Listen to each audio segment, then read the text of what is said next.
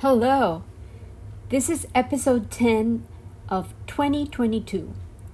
Today is May 4th. May the force be with you. Hello. I am Lina Cuartas and this is Victoria Amazonica, where we celebrate the Amazon rainforest and honor the power of particular stories in order to highlight our shared humanity. Literally, this episode is about reigniting the life force that exists within each one of us and connects us to the universal source, the matrix of life itself. The Prophet, the timeless book of authored by Khalil Gibran, on which I am relying this year to give structure to my storytelling experiment, says that when prompted by a woman to talk about joy and sorrow, the prophet responded, Your joy is your sorrow unmasked. And the same well from which your laughter arises was oftentimes filled with your tears. And how else can it be? The deeper that sorrow carves into your being, the more joy you can contain. Is not the cup that holds your wine the very cup that was burned in the potter's oven? And is not the lute that soothes your spirit the very wood that was hollowed with knives? When you are joyous, look deep into your heart, and you shall find it is only that which has given you sorrow that is giving you joy. When you are sorrowful, look again in your heart, and you shall see that in truth you are weeping for that which has been your delight. Oh, those words! They have so much power that if we allow them to seep into our souls, they can knock us down to our knees. I felt this powerful knockout punch of an emotion, the need to cry in order to recognize the pain of the absence, the loss of that which gave me delight, precisely this weekend, as I attended a choral event organized by a dear friend of mine who leads the Threshold Choir of San Antonio. First, let me tell you about the Threshold Choir. The Threshold Choir is an organization which was founded in the 90s by Kate Munger. These are her own words as I found them on the Threshold Choir's website. She writes the story of how this extraordinary collection of souls and voices, which bring songs of comfort to the dying, was birthed. She tells us that it all started as she sat by the bedside of a dear friend who was dying of AIDS. Kate Munger's words. The seed for the Threshold Choir was planted in June of 1990 when I sang for my friend Larry as he lay in a coma, dying of HIV/AIDS. I did housework all morning and was terrified when the time came to sit by his side. I did what I always did when I was afraid. I sang the song that gave me courage. I sang it for two and a half hours. It comforted me, which comforted him. The contrast between the morning and the afternoon was profound. I felt as if I had given generously of my essence to my dear friend while I sang to him. I also found that I felt deeply comforted myself, which in turn was comforting to him. A few years passed, and in August 1997, while driving home from Montana, I committed myself to sing for any animals I encountered that had been killed on the road. It felt good, and I continued long after that trip was over. It is still my practice. I stop whatever I am doing, except driving, of course, turn off the radio, and sing a small song I wrote that begins May your spirit rise safely. These two moments, combined with my love of singing with wonderful women and being of service, were the inspiration for the Threshold Choir. After figuring out the technology challenges, Kate officially started the Threshold Choir, and she continues telling us. Three months later, on the vernal equinox, March 21st, 2000, the first Threshold Choir gathering was held at Catherine Osborne's home in El Cerrito, California. Most of the 15 gals present at that evening, which at one point was suffused with golden light, are still active in the choir. I am so very proud of that fact. Kate Munger planted the seeds, faithfully watered and tended them, and now there are more than 200 threshold choirs all over the United States, and even some chapters have opened internationally. I tried to join a threshold choir when I learned about the organization in 2018 when my own mother was very sick. I was told to open one in San Antonio since there was no one to join, but I am not a trained singer and I knew that I was not qualified. However, about six months later, I was contacted by Deborah Carruthers, who had sung at the Indiana chapter of the Threshold Choir. She had just moved to San Antonio and she wanted to start a local threshold. I don't possess the skills to sing by the bedside. My voice has never been trained. But Deborah and I have become friends ever since, and I have supported her in every way I can. That is precisely and why I found myself at the Church of the Reconciliation on May 1st, 2022, where she had invited the public to an event she called walking each other home. It was a choral remembrance, and the invitation read literally You are invited to make time and space, to honor those we have lost since March of 2020, to acknowledge the many other losses jobs, homes, friendships, lifestyles, innocence, to remember that no matter what we face, we are stronger when we walk together.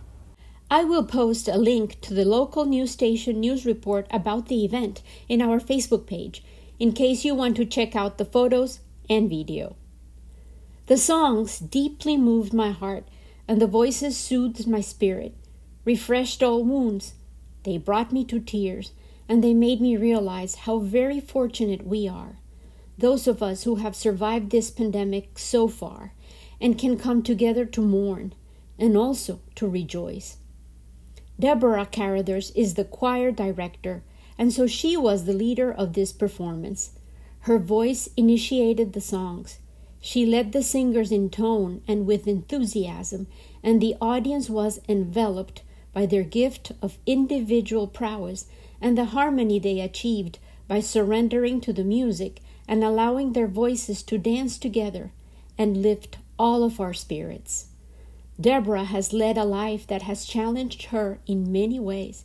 She has suffered and witnessed suffering, worked in corporate environments, and she is a mother, very recently became a grandmother, and has been a devoted wife. Now, in retirement, she has chosen to lead voices that will help carry those who are crossing the thresholds of release and pain with songs that remind them that they are loved and that they are not alone. She has made it possible to offer songs of comfort to the dying and the bereaved in San Antonio. Yes, the Threshold Choir singers' voices summon us all to rejoice, even when confronted with loss and death, and to remind us all to enjoy life while we still have the opportunity. I have always been mystified by the word fruition. It refers to the capacity to produce or bear fruit. It also means to enjoy, to delight in. But this is a usage that is not as common. In Spanish, fruición is not a commonly used word either. Our word for enjoy is disfrutar, derived from fruit also. Perhaps the combination of both definitions the word enjoy, in delight, and the term fruition could help me further illustrate what real fruition and joy can add to our lives. Fruit is the edible part of a plant. Usually, the seeds are cushioned by the pulpy surrounding tissues, which are in fact the mature ovary of a plant or tree. In fungi, the mushrooms are actually the fruit of the organism. I think that our own times of joy, shared and individual, are the pulp, literally the fruit that allow us to withstand the times when we are overwhelmed with sorrow and difficulty. Last week, after I posted my episode about work, I heard from my sister, and she was moved to realize that our daily routines and priorities are similar, and we each respond to our shared commitment to honor our calling. We both live with presence and joy every single day of our lives, and we both learned from the original Victoria Amazonica in our lives, our mother. In this episode, I wanted to honor Deborah, my friend who sings at the bedside of the dying, and my sister, Monica Cuartas, who has a refuge for abandoned and neglected dogs. Monica lives in Marinilla, the breadbasket of our hometown, Medellin. Both of them embody joy despite serving in situations and positions in which they are confronted daily with vulnerability, suffering, despair, and frequently injustice. Monica lives surrounded by rolling mountains and green, and her day is devoted to the care of the many lucky dogs that have found their way to Canelot, the kingdom where dogs rule. Monica also gets up at the crack of dawn to feed her many charges, and she works for them and with them all day long. However, she has the intentional practice to find time within the execution of her many duties to delight in the beauty that surrounds her. She routinely photographs and videos the adventures she shares with her dogs of all sizes, breeds, and kinds, as well as the infallible criollitos, or mutts, of which she has rescued dozens. For more than 17 years and in four different sites, she has managed to create a place where dogs that were homeless and were roaming the streets or were in abusive situations have found food, safety, and love.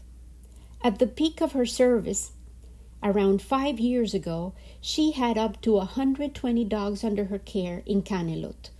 Today, Due to the pandemic and to the natural progression of the dogs' lives and the evolution of her calling, she has started to limit the number of dogs she can accept and now is responsible for 70 dogs. Yet, most importantly, she continues to be a passionate advocate for the voiceless and persists in trying to educate humans about responsible pet ownership and the many duties that acquiring a dog entails. Her compassion for animals has taught me a lot about compassion for humans and all the creatures that inhabit this precious orb along with us. Monica feeds her joy with music, with collar and with outrageous outfits and sunglasses that reflect her unique personality. She is very active on Instagram and Facebook, where she tells stories about her daily life. She shares the moments that she witnesses daily as she unpacks life with her pooches and she reminds us all of the beauty of a blooming rose or the free spectacle of a sunset over the mountains of Antioquia. She freezes in captivating images the spontaneous thrill of discovery that a puppy embodies, the authentic display of art that is offered by a chiva, the colorful buses that transport anything and everything in our country. She often reminds me of the joy of being able to share our days with friends, family, and creatures of all sorts, including her enormous beloved pig, Piano. Yet, Monica has withstood tragedies of all sorts too, and perhaps that accumulated pulp of joy, the fruition of the littlest of miracles, the simplest of delights, the celebration of life in its never ending generosity of wonders, has allowed her to endure, to persist, to thrive, and to bloom. Despite heartbreak and loss, abandonment, grief, financial troubles, betrayal, uncertainty, and the general despair that sometimes threatens our entire unbelievably complex Colombian reality, Monica has managed to sustain her home for abandoned dogs. She has made what seemed an impossible dream a reality. Steadily, day by day, she deepens her container for joy, a heart made strong by wounds and scars, broken undoubtedly, but golden in its resiliency, wild in its contrarian nature, tempered by relentless generosity and a sublime sensitivity to the human experience. Monica often revels, a verb spelled with a V, which means to make merry, to celebrate noisily, which we don't practice as often as we should. Excuse my detour. I repeat. Monica revels in the absurdity of the human experience, yet she embodies its majestic power to reinvent the definition of success, of meaning, of the ultimate value of a human life. And the value of each human life is paramount in the Amazon, in which survival is threatened at every stage of development. Within the cosmology of the Amazon rainforest, with variations expressed within each distinct community, the overarching tapestry of indigenous values highlights that each individual has come into the world with a word at the core of their soul, an essential message that must be delivered to the world. Each person's soul is wrapped around the seed of this message, and parallelly, there is a shadow entity to this calling, an opposing force which breeds doubt, confusion, and could cause the soul to lose its path, to make mistakes, to suffer, and to disregard intuition. If we apply this human centered formula to us all, we discover that the wisdom we each carry is woven into our own soul, twisted along with the constant puzzles we must solve as we live our lives. However, the indigenous paradigm insists that we are not left adrift. We are given signals, reminders, which are delivered in dreams and visions sent by the word that awaits to be remembered. These are the stories told by the seed of our soul, our true calling, which awaits our realization, our remembering. I believe that the fruit that protects that seed, the flesh and pulp that cushions that unique word that endows our life with its deepest meaning, is joy. The prophet continues talking about joy, and his words also echo my reflection. Some of you say, Joy is greater than sorrow, and others say, Nay, sorrow is the greater. But I say unto you, they are inseparable. Together they come, and when one sits alone with you at your board, remember that the other is asleep upon your bed. In truth, you are suspended like scales between your sorrow and your joy. Only when you are empty are you at standstill and balanced. When the treasure keeper lifts you to weigh his gold and his silver, it won't be necessary for your joy or your sorrow to rise or fall. This last assertion seems confusing and fatalistic, but what I love about it is that it sets us free free to revel. I hope you remember what this useful verb means to celebrate the fact of being alive. We are each free to be fully immersed in our sadness and our joys, so that we may honor the whole experience of life that we have been given the chance to be submerged in. So, again, may the fourth be with you, the whole devastating power of life to make us cry and mourn and feel lost, empty and forsaken. After all, we are witnessing, as May starts in 2022, a world that seems to be at war with itself. Yet, we must find over and over again our capacity to rejoice, to delight in a sunset, in the kiss of rain upon our skins, in the thrill of the touch of another human, in the gift of sight aroma, texture, taste, and movement. When they weigh us and determine our weight after discarding our human shell, may it be evident that in fact we have lived fully and given our all. I think Monica and Deborah have taught me a lot in that respect.